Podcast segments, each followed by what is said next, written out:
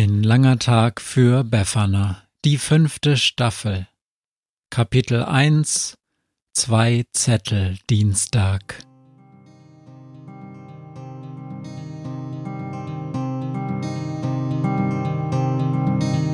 Wenn der Wind einsam durch die Straßen fegt, wenn die kalte Nacht sich auf die Häuser legt, wenn in Fenstern Weihnachtsschmuck ins Dunkel scheint, dann sind Befana und ihre Maus nicht weit.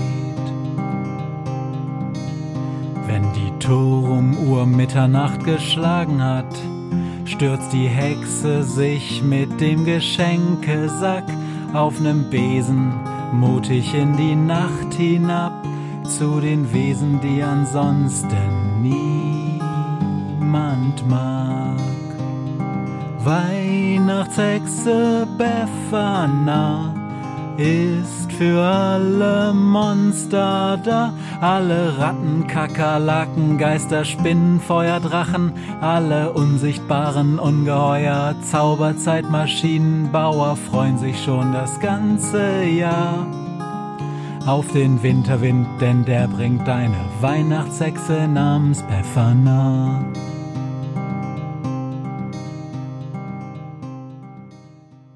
Am Dienstag ist es immer spät. Am Dienstag dauert die Schule ewig. Die Busse fahren nie nach Plan und wenn der erste einmal pünktlich ist, dann wartet sie stundenlang auf den zweiten. Oder der erste ist verspätet und der zweite ist schon weg. Heute war auch noch die Bushaltestelle verlegt und es hat geregnet. Eisig kalt, geregnet und an der Ersatzhaltestelle gab es keine Überdachung. Manchmal glaubt Befana, dass der Regen extra wartet, bis sie draußen ist, und weit und breit kein Unterstand, und dann, dann legt er los, so richtig. Manchmal bekommt der Regen eine gesalzene Standpauke von ihr zu hören, egal was die anderen Leute neben ihr auf der Straße sagen. Dann stellt sie sich breitbeinig auf den Bürgersteig, stemmt die Hände in die Hüften, schaut nach oben und brüllt den Regen an. Hey, Regen! brüllt sie.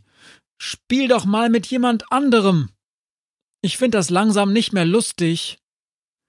Das ist allerdings ein klitzekleines bisschen gelogen, denn obwohl der Regen kalt ist und die Sachen an ihr kleben, mag Befana es irgendwie, wenn ihr die Tropfen über das Gesicht rinnen. Trotzdem. Soll der Regen jetzt woanders spielen gehen oder bis zum Frühling warten? Heute ist es kalt und fast schon dunkel. So lange hat der Schultag gedauert und Befana will endlich nach Hause. Trockene Sachen anziehen, in der Küche sitzen, die leicht verbrannten Kekse ihres Vaters futtern und in die erste Kerze auf dem Adventskranz starren bis spät in den Abend und am besten ihren kleinen Bruder nicht ertragen müssen. Doch zuallererst kommt es an diesem Dienstag noch schlimmer als bloß kalter Regen, denn als sie im Treppenhaus steht, sieht sie das Schild. Der Fahrstuhl ist defekt. Potzblitz! Acht Stockwerke die Treppe laufen, mit nassen Stiefeln und einer Schultasche so schwer wie Madagaskar. Befana weiß zwar nicht, wie schwer Madagaskar ist, aber sie weiß, dass Madagaskar eine riesengroße Insel ist. Die wird schon ein paar Kilo auf die Waage bringen, denkt sie. Heute im Bus war M dran. Befana lernt Länder, Städte und Flüsse auswendig für Stadtland Fluss, damit sie ihren Vater endlich einmal schlägt denn er kennt alle Länder irgendwie und Flüsse und Städte, Himmel. Er kennt Städte, die kann es gar nicht geben. Gibt es aber, jedes Mal, wenn sie später heimlich im Atlas nachschaut, findet sie sie. Darum lernt sie seit Wochen wie verrückt, in der Pause und im Bus. Heute waren es Länder mit M. Macau, Madagaskar, Malaysia, Malediven, Malta, Marokko, Martinique, Mauretanien. Nie im Leben kennt ihr Vater Martinique. Niemand kennt Martinique. Das sind mindestens zehn Punkte. Aber erstmal Treppen steigen. Erstes Stockwerk. Befana sieht, dass sie eine nasse Spur auf der Treppe hinterlässt. Zweiter Stock. Die nasse Spur wird gar nicht kleiner, so nass ist Befana geworden. Dritter Stock. Hauptsache die Alte aus dem vierten kommt nicht raus und sieht die nasse Spur.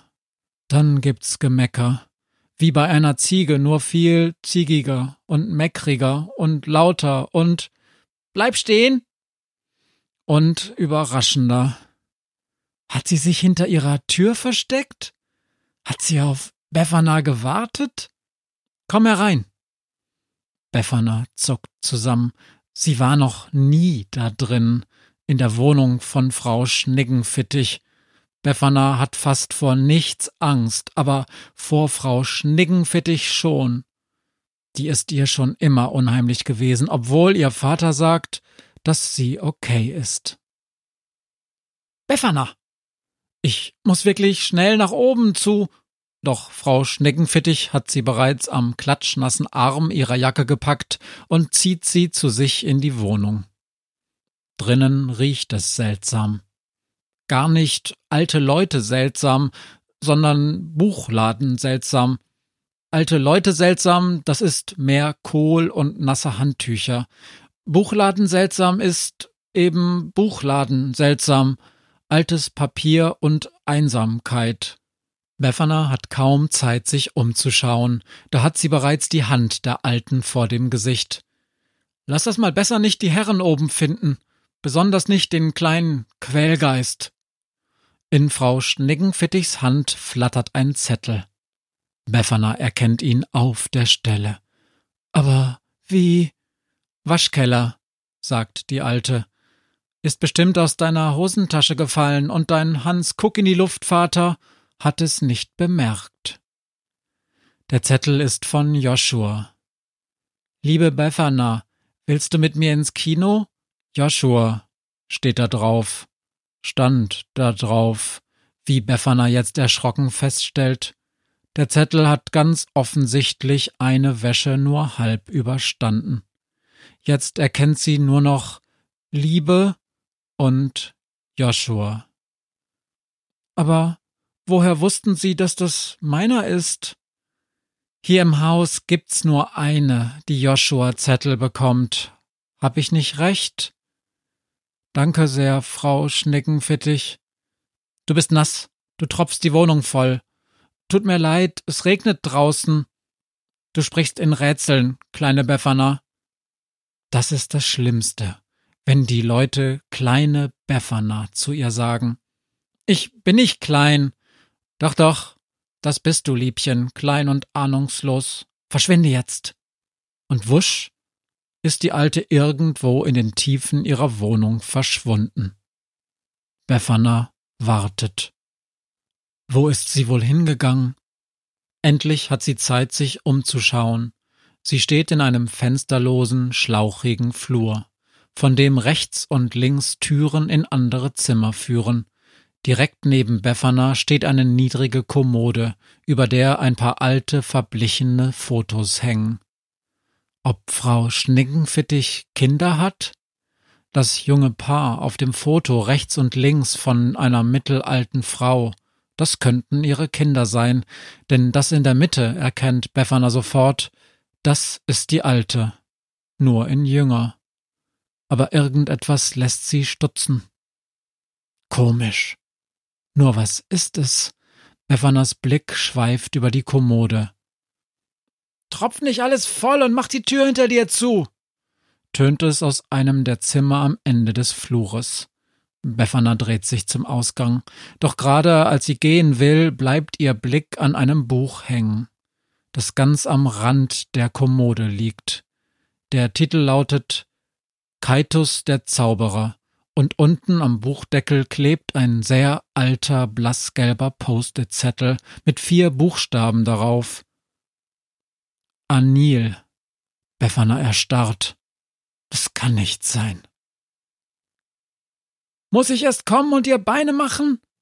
Aus dem Zimmer am Ende des Flures schlurfen Schritte heran. Für eine Sekunde lang dreht sich die ganze Welt um Befana herum. Nichts steht an seinem Platz.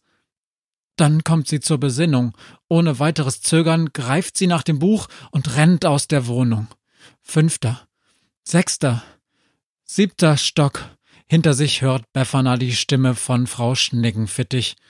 Doch sie schreit nicht und sie schimpft und meckert nicht. Nimm dich bloß in Acht, ruft sie, und dann fällt unten im vierten Stock die Tür ins Schloss.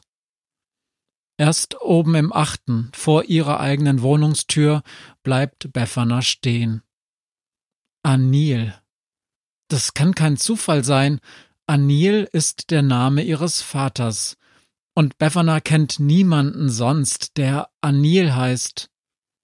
Trotzdem hat sie etwas Verbotenes getan. Sie hat etwas gestohlen. Und die Alte hat es bestimmt bemerkt. Das hat sie doch gemeint mit Nimm dich bloß in Acht. Befana beschließt, Dienstage noch ein bisschen weniger zu mögen als eh schon. Und gerade als sie die Wohnungstür aufschließt, da fällt es ihr ein. Das war es. Das auf dem Foto, das waren nicht die Kinder von Frau Schniggenfittich.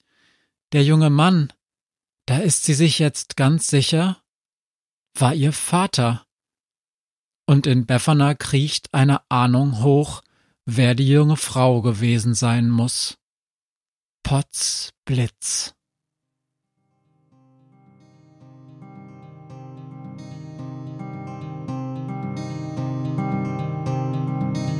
Hört, was mir heut Morgen widerfahren ist.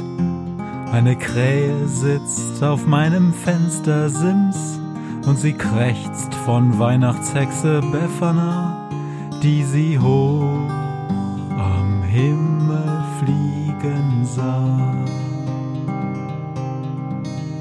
Tausend Abenteuer hat die Hexe erlebt, wie ein Haus verschwindet, wie ein Berg erbebt, wurde im Wald verwunschen und im Fels versenkt, und doch hat sie alle reich beschenkt.